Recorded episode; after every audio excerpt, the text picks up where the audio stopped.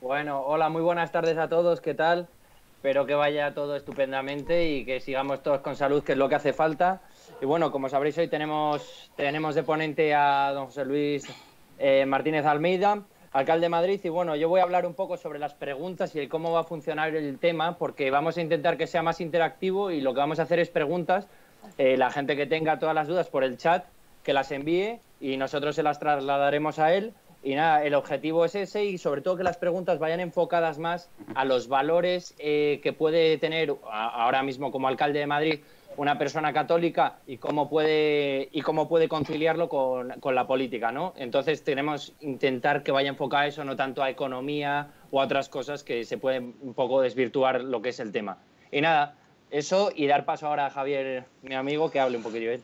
Sí, bueno, nada, explicaros simplemente quién es un poco el ponente, aunque le conocéis todos. Eh, José Luis Martínez Almeida estudió en el Colegio Retamar y se licenció en Derecho en ICADE y desde el 2001 es abogado de Estado y lleva desde los 20 años afiliado en el Partido Popular ejerciendo distintos cargos hasta que finalmente en el año 2019 pues ha salido elegido alcalde del Ayuntamiento de Madrid. Así que nada, alcalde, cuando usted quiera, todo suyo.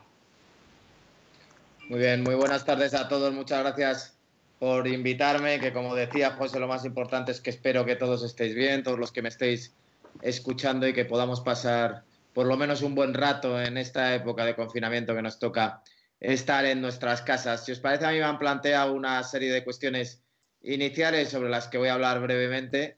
Eh, os garantizo que va a ser brevemente para que yo creo que lo importante es que vosotros, los que estáis al otro lado, podáis plantearnos o podáis plantearme todas las preguntas que estiméis pertinentes. La primera de las cuestiones es que me han preguntado qué fundamenta su política o qué fundamenta la forma de entender la política que tengo. Como os ha indicado ahí, yo soy afiliado del Partido Popular desde los 20 años, pero eh, hasta el 2007 realmente no tuve una participación activa en política. En la Comunidad de Madrid, cuando entré con el cargo de director general, posteriormente lo medio abandoné, que consideré que había quedado ya atrás esa vida política en el año 2013, pero en el 2015 volví de la mano de Esperanza Aguirre al Ayuntamiento de Madrid, jamás pensando que apenas cuatro años después yo sería el alcalde de Madrid. ¿Qué es lo que ha fundamentado? ¿Qué es lo que entiendo yo que debe ser la política? Porque a mí me ha traído la política de siempre, porque creo que es uno de los caminos más cortos para el bien común y es uno de los caminos más cortos para poder hacer acciones que repercutan directamente en el interés general. Esto no quiere decir, obviamente,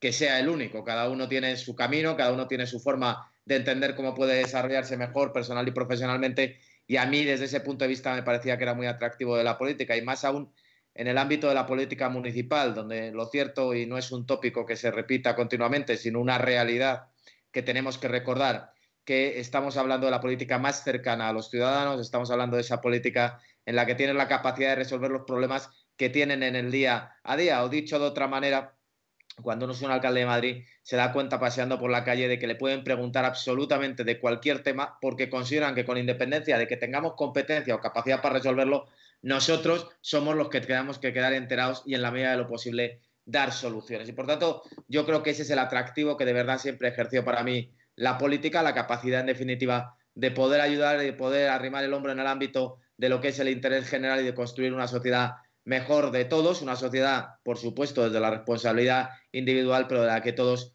formamos parte. Esa era la finalidad principal que pretendía con la política. En ese sentido, se me dice también que cuáles son las prioridades políticas más aún o cuáles son las líneas que hay que seguir por parte de los políticos o los que tenemos responsabilidades institucionales en tiempos de crisis y más aún en tiempo de crisis de, que estamos sufriendo. Estamos sufriendo una pandemia eh, a la que jamás pensamos en principio que tendríamos que enfrentarnos. Desde luego, cuando uno coge el bastón de, mano de mando del Ayuntamiento de Madrid el 15 de junio del año pasado, jamás pensé que me tendría que enfrentar al coronavirus y que Madrid fuera una de las principales focos mundiales o una de las principales zonas cero del mundo. Uno siempre se plantea que, hombre, que esto no va a ser un jardín de rosas, obviamente, ni, ni, por supuesto que va a ser un camino fácil ser alcalde de Madrid, pero no te entraba dentro de las quinielas que pudiera pasar una situación de estas características. Lo más importante, yo creo, en estos momentos es que en una situación de incertidumbre, de confusión que vivimos todos, que estamos confinados en nuestras casas, que tenemos miedo, por un lado, a la cuestión estrictamente epidemiológica y, por tanto, seres queridos que pueden estar enfermos, seres queridos que han fallecido, nuestra propia seguridad personal, la seguridad personal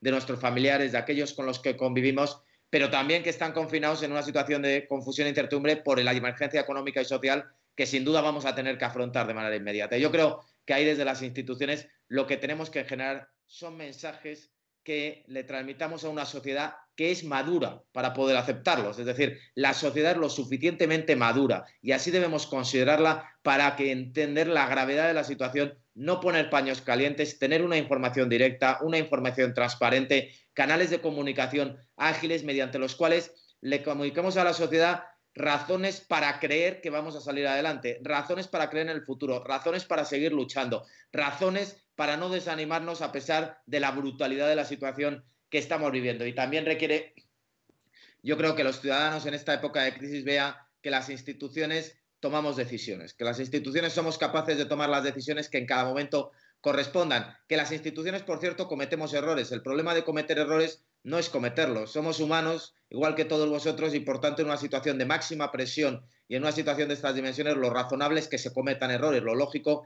es que podamos cometer fallos. El problema es no perseverar, eh, perseverar en los errores, no reconocerlos, no hacer autocrítica y no decirle a los ciudadanos directamente, sí, nos hemos equivocado. No tenemos un manual de instrucciones para gestionar esta crisis. Jamás pensamos que nos, hubiéramos, que nos tuviéramos que enfrentar. Por tanto, no tenemos la capacidad de dar respuesta a todas las cuestiones que se nos están planteando de forma inmediata. Lo que sí tenemos es la capacidad de saber que queremos hacer lo mejor en cada momento y que si eso implica tomar decisiones drásticas, se toman. Que si eso implica reconocer errores, se reconocen errores. Pero que lo que tenemos que hacer es que a los millones y millones y millones de españoles que en estos momentos viven en situación de dolor por su propia pérdida de seres queridos, porque ellos mismos están eh, enfermos, o los, los millones y millones de españoles que están preocupados por lo que les va a pasar en el futuro más inmediato, que tengan la, que tengan la confianza de que desde las instituciones, junto con la sociedad, vamos a salir adelante. Yo es uno de los mensajes que he tratado de transmitir a lo largo de todos estos días, y es que de esto tenemos que salir entre todos adelante. Es decir, aquí no hay que dejar a nadie fuera, hay que dejar fuera a aquellos que se quieran quedar fuera.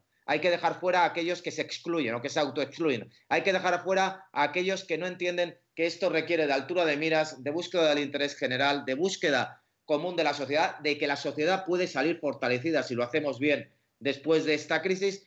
Por tanto, a todo aquel que se quiera sumar a esto, se tiene que sumar. Al que hay que dejar fuera es al que no quiere sumarse y al que se quiere autoexcluir. Esas son líneas básicas de actuación que nosotros desde el ayuntamiento hemos seguido a lo largo de todos estos días. Por tanto, toma de decisiones por complicadas que parezcan, corregir decisiones que no habían salido como nosotros pensábamos, que también lo hemos tenido que hacer cercanía a los ciudadanos, que nos perciban que, estamos, que somos perfectamente conscientes de lo que están pasando y de lo que están sufriendo en estos momentos, transparencia, comunicar directamente con ellos y decirles que efectivamente entre todos aquellos que queramos salir adelante, vamos a poder salir adelante. La tercera, la, luego, si queréis, profundizamos en cualquiera de estas cuestiones, cualquiera de las preguntas que tengáis, por supuesto, pero por hacer esta primera intervención más rápida. Me dicen eh, la tercera cuestión que me planteaban es que eh, cómo es la importancia de la la importancia de mi formación. Yo solo puedo estar agradecido por la formación que he recibido por parte de mis padres, por la formación educativa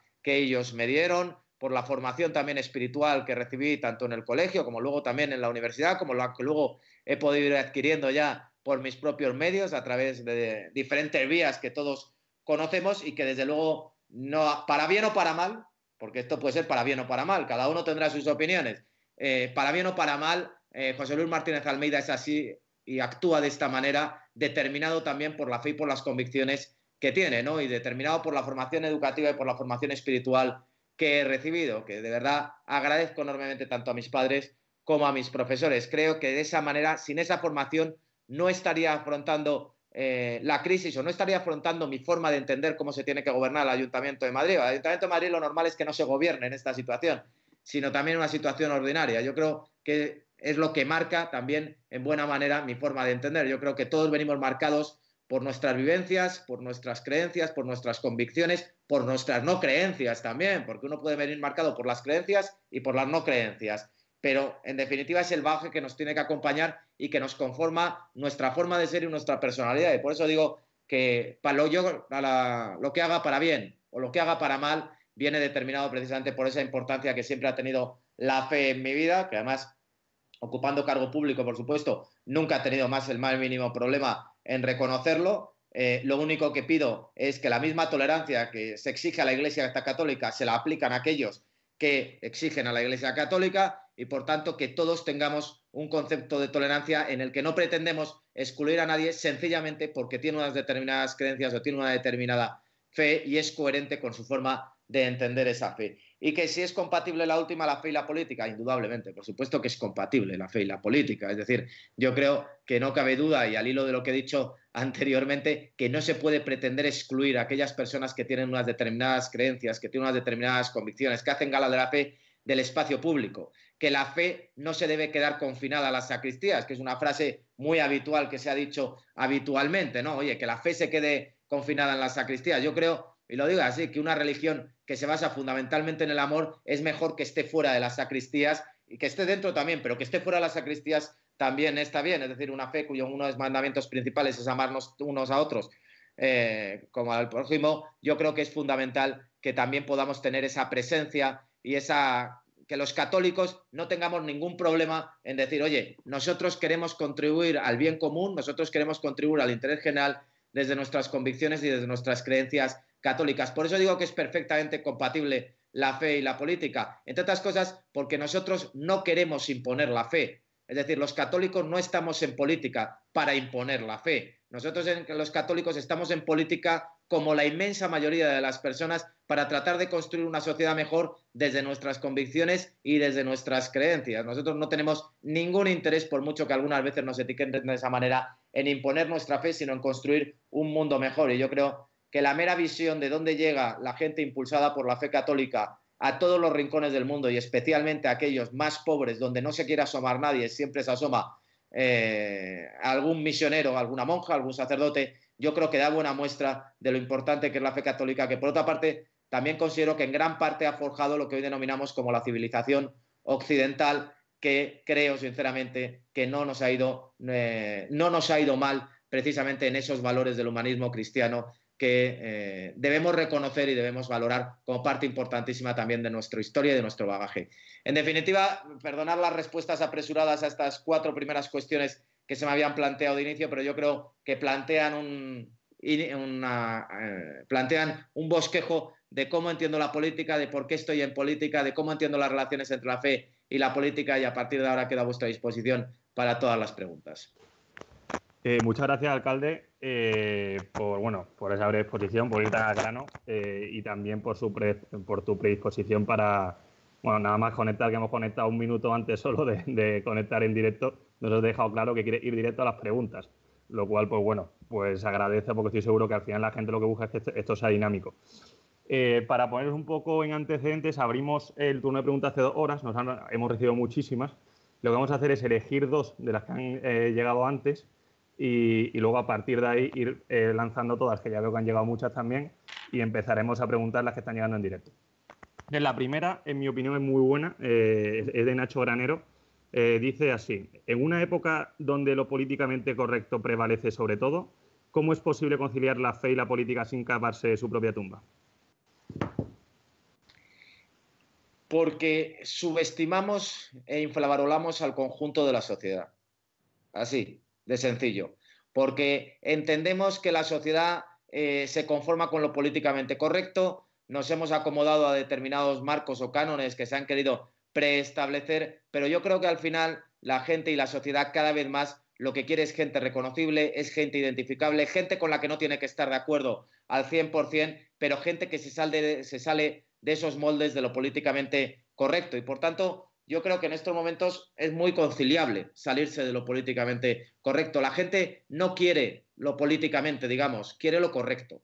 Y si uno hace lo correcto, y si uno cree que hace lo correcto, y si uno cree que las soluciones que está proponiendo eh, al interés general son mejores al interés general y son más correctas, yo creo que no debemos infravalorar a la sociedad, que debemos transmitir el mensaje que en todo momento entendemos mejor para la sociedad. Es muy difícil, es muy difícil que podamos crecer, que es muy difícil que la sociedad pueda progresar si desde las instituciones no somos capaces de valorar debidamente la madurez que tiene la sociedad y entendemos que hay que edulcorar los mensajes o que no podemos decir estrictamente la verdad o que no podemos decir lo que pensamos. Pero el problema no está tanto en los que pretenden amoldarnos a una serie de eh, cánones y parámetros, sino en que nos amoldemos. Por tanto, no miremos la responsabilidad en todos aquellos que, bueno, en busca de un determinado interés quieren generar en la sociedad una serie de maldes de los cuales no nos podemos salir. Mirémonos todos aquellos que no nos identificamos con esos moldes para salir de esos moldes, porque la responsabilidad será nuestra. Por tanto, yo creo, uno, que la sociedad está preparada para alejarnos ya de lo políticamente correcto y, por tanto, adentrarnos estrictamente en lo que tiene que ser correcto en cada momento. Y, en segundo lugar, la responsabilidad no es de los que fabrican los moldes, sino, de, los que nos dejamos introducir en esos moldes sin más. Vale, genial. José Luis, muchas gracias. Voy con la segunda pregunta que han hecho también, que es ¿cómo cree que esta crisis afectará al orden de valores de la sociedad? Gustavo Guinea.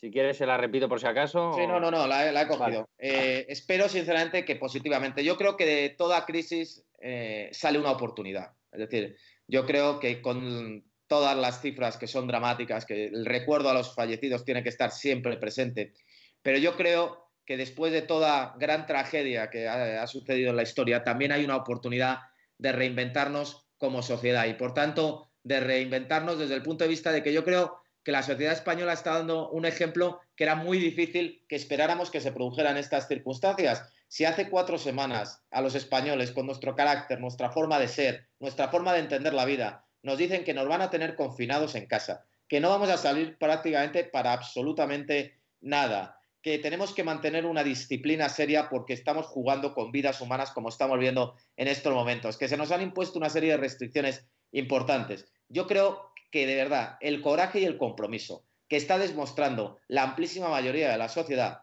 nos hace reflexionar a que quizás debemos, en cierta manera, eh, ser, estar en las instituciones a la altura de lo que la sociedad está y siendo en estos momentos.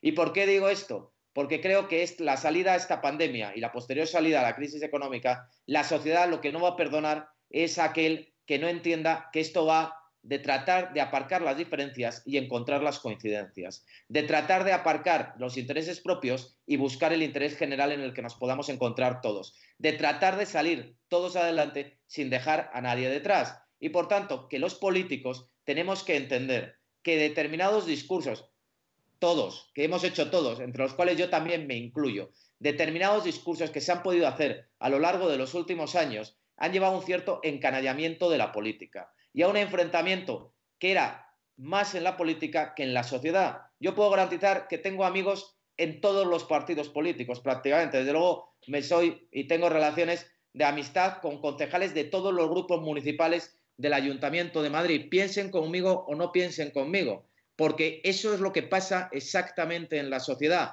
Y por tanto, quizás a la política deberíamos trasladar lo que pasa en la sociedad. Si en la sociedad, entre diferentes y entre quienes piensan diferente, podemos tener marcos comunes de convivencia, podemos tomar cerveza, nos podemos ir a cenar, nos podemos tomar una copa y no pasa nada, quizás en la política deberíamos entender que hay que eh, atender a ese ejemplo que está dando en estos momentos la sociedad, que hay que aparcar aquello que nos diferencia y sacrificar determinados postulados que entendemos esenciales para de verdad llegar a las coincidencias que nos van a permitir salir fortalecidos como sociedad. Si somos capaces de hacer eso, seremos capaces de establecer una serie de valores con un patrón universal en el cual nos podremos sentir todos reconocidos dentro de nuestras diferencias y que de verdad creo que es la oportunidad que tenemos en estos momentos. Todos sabemos que la sociedad y la política fundamentalmente en los últimos años, y no vamos aquí a esconder ni a paños calientes, ha alcanzado un nivel de enfrentamiento y un nivel dialéctico de bronca que yo creo sinceramente que no es el que tiene que reinar en la sociedad. Somos los políticos los que lo estamos transmitiendo a la sociedad y no tanto la sociedad a los políticos. Y por eso creo que conviene que de esto salgamos fortalecidos. Es una oportunidad que tenemos, que podemos establecer esos valores comunes en los cuales todos nos podemos reconocer de que, dentro de que pensamos todos diferente, para eso es necesario, desde luego, tolerancia, respeto y sobre todo atender de verdad a que en esto nos estamos jugando un envite como no nos habíamos jugado en muchas generaciones. Muchas gracias. Pues la siguiente pregunta la hace Didacum22 y dice, ¿qué nos puede decir a los ciudadanos cuando estamos viendo tantos errores de los políticos para que no perdamos la fe en vosotros, en los políticos? Que los errores se cometen, insisto, ya lo he dicho anteriormente, los errores se cometen y más en una situación de estas características. A mí ya digo que no me importan tanto los errores como que los errores no se reconozcan, que no se haga autocrítica y que no se trate a los ciudadanos como una con la madurez, que no se les conceda la madurez suficiente como para entender que nosotros somos también humanos, que nosotros también podemos cometer errores. Yo creo que lo que tenemos es que acercarnos a los ciudadanos, que lo que tenemos es que acercarnos al conjunto de la sociedad, que lo que tenemos es que, eh, de verdad, eh, eh, el otro día yo estuve en el Palacio de Hielo, ya lo he dicho públicamente, yo me quedé conmocionado por ver lo que veía en el Palacio de Hielo. Y ayer por la noche estuve en, en IFEMA, en el hospital de IFEMA. Entonces, ves dos realidades completamente distintas, pero que forman parte de lo que estamos viviendo. Por un lado, una realidad dramática, que son las, la mortalidad que tenemos con el, coronavirus, pero otro lado, la realidad de decir, oye, hemos construido el hospital de verdad más grande, más grande eh, de España en apenas 72 horas. En estos momentos hay 1.200 personas allí que están ingresadas y que están siendo curadas. Esto lo que quiere decir es que los ciudadanos lo que quieren muchas veces es que vayamos a lo esencial y no nos distraigamos en lo accidental. Que los ciudadanos lo que quieren es que les hablemos de tú a tú, que no les hablemos en politiqueo, que es como a veces hablamos habitualmente, que seamos conscientes de sus problemas, que seamos conscientes de las situaciones a las que se enfrentan diariamente, que no pensemos tanto en clave partidista como en clave de sociedad. Y creo que ese será el camino para que podamos recuperar la confianza de los ciudadanos. Ahí están las encuestas, no lo podemos negar, es decir, los los que estamos en política no podemos sentirnos orgullosos en estos momentos del grado de conexión, en estos momentos y, después de los últimos años, del grado de conexión que tiene la sociedad y del grado de confianza. Cuando uno de los principales problemas que tienen los españoles son los políticos, no es que los españoles estén mintiendo, es que somos los políticos los que somos el problema que tienen los españoles. Y por tanto lo que tenemos que hacer es tratar de generar esa confianza, tratar de generar esa empatía, esa cercanía, ese que nosotros somos los primeros que estamos interesados en resolver los problemas de los demás y no resolver los problemas propios, que es una visión que se tiene mucho desde la sociedad. Será la única forma de reconectar, pero precisamente ahora, ahora tenemos esa oportunidad de reconectar con el conjunto de la sociedad y yo espero que la aprovechemos. Vale, muchas gracias, José Luis. Eh, la cuarta pregunta, eh, cómo un político con valores cristianos católicos puede afrontar la decisión de un partido político, tanto suyo como ajeno, sobre temas que van contra sus propios valores, como puede ser el aborto, por ejemplo. Y es de Consuelo Martínez Silvestre. Muchas gracias. En, primer lugar, porque eh, hay que respetar, obviamente, la libertad de conciencia y más en asuntos de conciencia. Y yo, eso en el Partido Popular, siempre, en todos los asuntos, os puedo garantizar que he podido manifestar mi opinión y que he dicho lo que pensaba abiertamente. Y por tanto, yo ahí eh, siempre me he sentido cómodo desde ese punto de vista. ¿Me he sentido cómodo con todas las decisiones de mi partido en todo momento? No. Así de claro, no. Y no estoy hablando del aborto solamente, ¿eh? también estoy hablando de otras cuestiones que se suscitan. ¿Me siento cómodo en el Partido Popular? Sí, porque también hay que tener una visión de conjunto, porque también hay que tener una perspectiva no hay que acudir al relativismo de esa frase tan conocida de, no, bueno, es que lo bueno es enemigo de lo mejor. Yo no, digo eso y por tanto yo no digo que te tengas que conformar con un mínimo, pero sí digo que un proyecto político es un proyecto de muchísimo más alcance que determinadas decisiones puntuales que en un momento dado se puedan hacer. Y que en segundo lugar, yo creo en el proyecto del Partido Popular y para eso prefiero estar dentro del proyecto del Partido Popular manifestando mis discrepancias en determinados asuntos que se puedan haber hecho que estar fuera del proyecto del Partido Popular. ¿Por qué lo digo? ¿Y por qué a veces a mí se me plantea esta pregunta en relación con nuestro partido? Porque sinceramente creo, y por eso estoy aquí, que nuestro proyecto político es el que mejor le viene a España en su conjunto, en el que si se adopta una visión global sobre lo que son las diferentes líneas de actuación del PP, y soy consciente de que puedo estar en este momento siendo sometido a todo tipo de críticas por parte de los que nos están escuchando,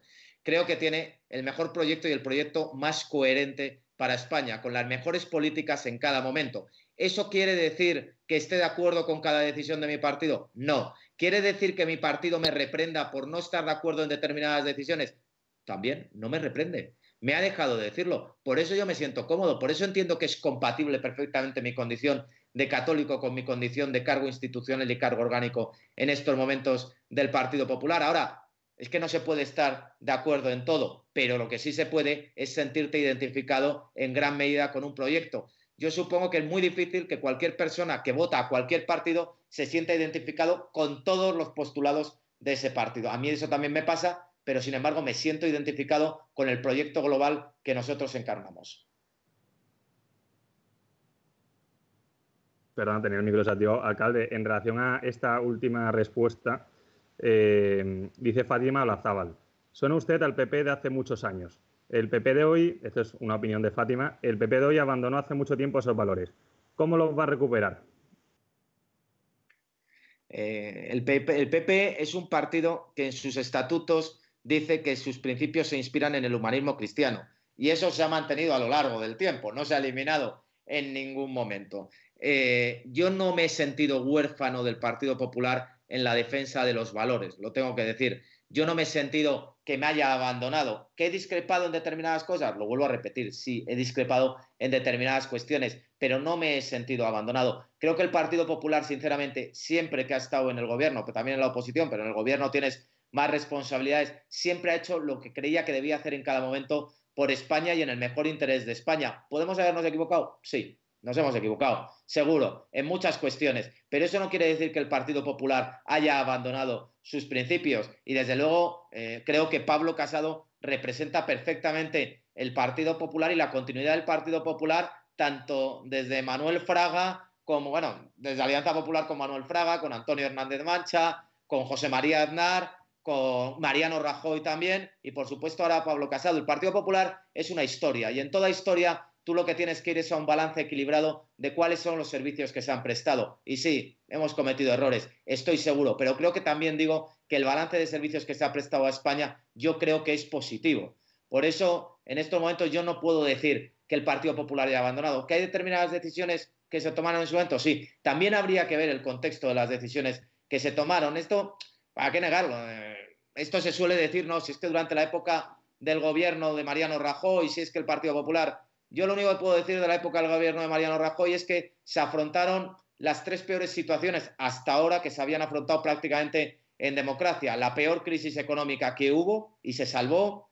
Hubo una situación que se salvó, por cierto, con la colaboración del Partido Socialista, Alfredo Pérez Rubalcaba, pero que era una situación complicada también de gestionar desde el punto de vista constitucional y que no se había producido, como la abdicación del rey y la proclamación de Felipe VI, y por otra parte, todo lo relativo, obviamente, también a Cataluña y se hizo frente, y se hizo frente, que se dice que se abandonaron determinadas cuestiones en ese camino, puede ser, pero no es menos cierto que ha sido la época posiblemente más complicada y más turbulenta de gobierno de España, al margen de lo que va a pasar ahora durante todo el ámbito de la democracia. Por eso yo digo que conviene también coger una cierta perspectiva, hacer un balance ponderado, hacer un balance global y ver dónde está exactamente el resultado. Y yo ahí creo, eh, vamos, creo no, tengo la convicción desde luego de que el Partido Popular en líneas generales siempre ha respondido a los postulados básicos que tenemos en nuestros estatutos y en nuestros programas electorales, sin perjuicio de determinadas cuestiones.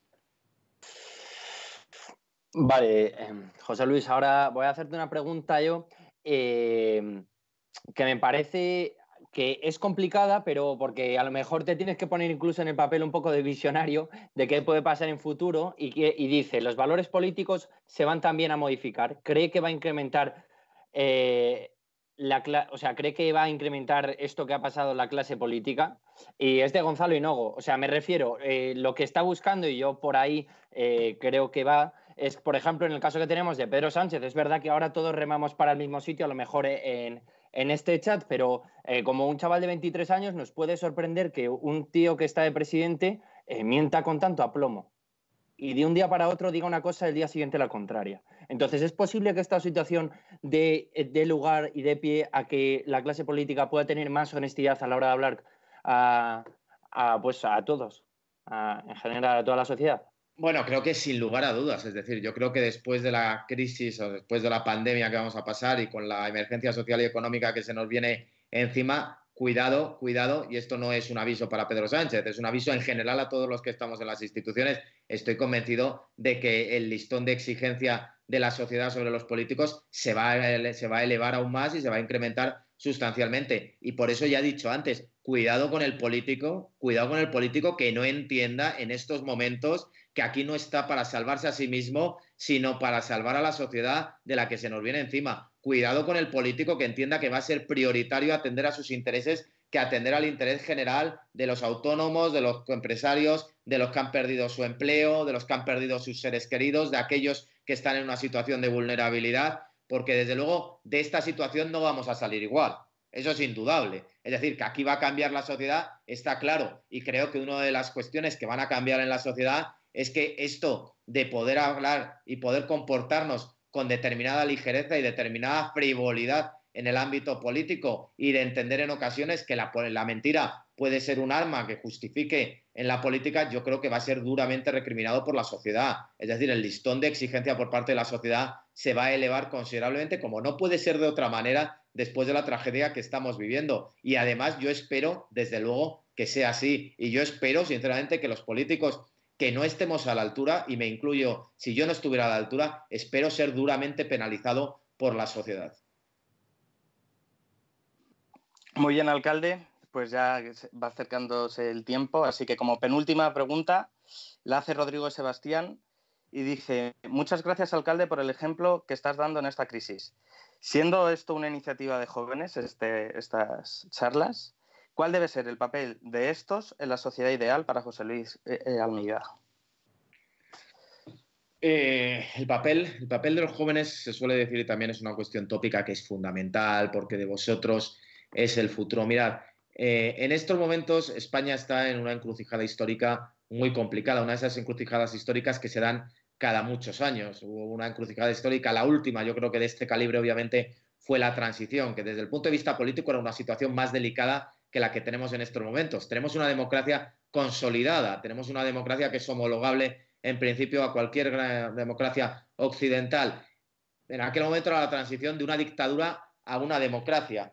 Lo que os estoy diciendo es que ahora es el momento de que vosotros ganéis el futuro, de que vosotros nos demostréis a los demás y nos digáis, oye, nosotros estamos aquí para ganar, porque en el fondo, los que ya estamos en una determinada edad, y yo me incluyo ya los entre personas, digamos, de mediana edad, estamos en personas de mediana edad y ya tenemos una trayectoria, ya tenemos, tenemos un camino más limitado desde el punto de vista profesional y desde el punto de vista personal. Pero los que sois, los que sois jóvenes, los que en definitiva estáis entre esa edad, entre los 22, los 24, entre hasta los 35, incluso ya se puede llegar hasta los 40, sois los que tenéis en gran medida que marcar cuál va a ser el timón del futuro, porque el timón del futuro, después de una tragedia de estas características, va a marcar indefectiblemente cuál va a ser el devenir de vuestra sociedad, cuál va a ser el devenir de la sociedad que vosotros vais a protagonizar, cuál va a ser el devenir de la sociedad del futuro. No estamos en condiciones normales en estos momentos. No estamos en una situación en la que os podamos decir, esto va de, bueno, a ver si podemos conseguir esto, a ver si podemos conseguir lo otro, a ver si podemos generar un poco más de viviendas a precios más asequibles, a ver si vamos, tenemos que generar un mercado laboral de más calidad. Todo eso, por supuesto. Esto va mucho más allá. Porque la pandemia que estamos sufriendo, la emergencia social y económica, como no ha habido otra, como no ha habido otra, incluyendo la del 2008, que vamos a sufrir va a marcar indefectiblemente a las generaciones posteriores. Por tanto, los jóvenes ahora sí que tienen un papel protagonista decisivo, sí que tienen que tener una voz y un peso esencial en la sociedad, porque de cómo salgamos de esta, posiblemente va a quedar marcado cuál va a ser en gran medida vuestra propia trayectoria vital. Vale, alcalde. es la responsabilidad, ¿eh? si queréis, sigo yo, tengo aquí alguna más. Eh, dice, pregunta Rodrigo Campos. En políticas tan complicadas, cambiando un poco el tercio, en políticas tan complicadas como las de inmigración y cierre de fronteras, ¿cómo cree que es posible conciliar la fe, la ayuda al prójimo y la seguridad ciudadana? Es una cuestión francamente complicada la de la inmigración. Obviamente nosotros ahí somos partidarios de que sea una inmigración legal, de que sea una inmigración ordenada, ordenada y que sea una inmigración vinculada, como no puede ser de otra forma, al mercado de trabajo. Esa es nuestra postura. yo no soy partidario de determinados discursos y seguro que la mayoría de los que me estáis viendo sabéis por dónde voy, de determinados discursos que se han dado en relación con la inmigración ilegal, porque entre otras cosas creo que también se confunden de manera un tanto intencionada con lo que es la inmigración legal, que es absolutamente necesaria en España y puede dar lugar a consecuencias indeseadas la inflamación de determinados discursos. Cuando estamos hablando de personas y de cuestiones que afectan directa e íntimamente a la dignidad de las personas, conviene templar los ánimos, conviene templar los discursos, conviene saber que uno no se va de su país y atraviesa desiertos y atraviesa montañas y pasa todo tipo de penalidades y se somete a todo tipo de mafias porque sencillamente le ha dado la gana. Lo hace porque tiene desesperanza, lo hace porque no tiene un futuro, lo hace porque no tiene capacidad de progresar en su país de origen. Y por eso se arriesga a todo lo que se están arriesgando los inmigrantes ilegales. Nuestra visión ahí es que, por supuesto, en primer lugar, lo que hay que hacer es actuar en los países de origen. Es decir, si tú quieres parar esta marea o quieres parar esta marea, la mejor forma que tienes de hacerlo es de decirles que allí en sus países tienen futuro, porque que allí en sus países pueden tener una trayectoria. Y por tanto hay que dotar de medios necesarios a los países que están en esa situación, porque si no jamás van a ser capaces de salir de esa situación de atraso que en estos momentos tienen, porque seamos realistas. Al final, quienes se atreven a pasar ese tipo de penalidades son personas que quieren, sin lugar a dudas, un futuro mejor y están dispuestos a morir por ese futuro mejor. Tratemos de que toda esa energía la canalicen en sus países de origen. En segundo lugar, eh, es obvio que nosotros hay que combatir la inmigración ilegal, pero es obvio que los fenómenos de inmigración ilegal que se producen y que llegan a España hay que atenderlos. Es así de sencillo, es decir, si han llegado a España, tenemos que atender a esos inmigrantes ilegales. No les podemos dejar en la estacada, no les podemos decir anda, búscate la vida. Eh, no es una solución tan fácil la de repatriémoslos a todos sus países de origen, porque esto exige más que una explicación apresurada, pero no es tan sencillo, os lo puedo garantizar que no es tan sencillo, repatriémoslos a todos a sus países de origen. Por eso digo, inmigración legal, por supuesto, es fundamental para España tener una inmigración legal, es fundamental para nuestro mercado de trabajo también tener una migración legal y ordenada. Y desde el punto de vista humano, enorme comprensión, enorme comprensión hacia todos aquellos que jugándose la vida, pasan todo tipo de penalidades sencillamente porque quieren ganarse un futuro mejor. Esto no es un discurso buenista, esto no es un discurso populista, esto es sencillamente hablar, y yo he tenido la ocasión de hablar alguna vez con alguno de estos inmigrantes ilegales en alguno de los centros de acogida de la ciudad de Madrid y te cuentan lo que han pasado.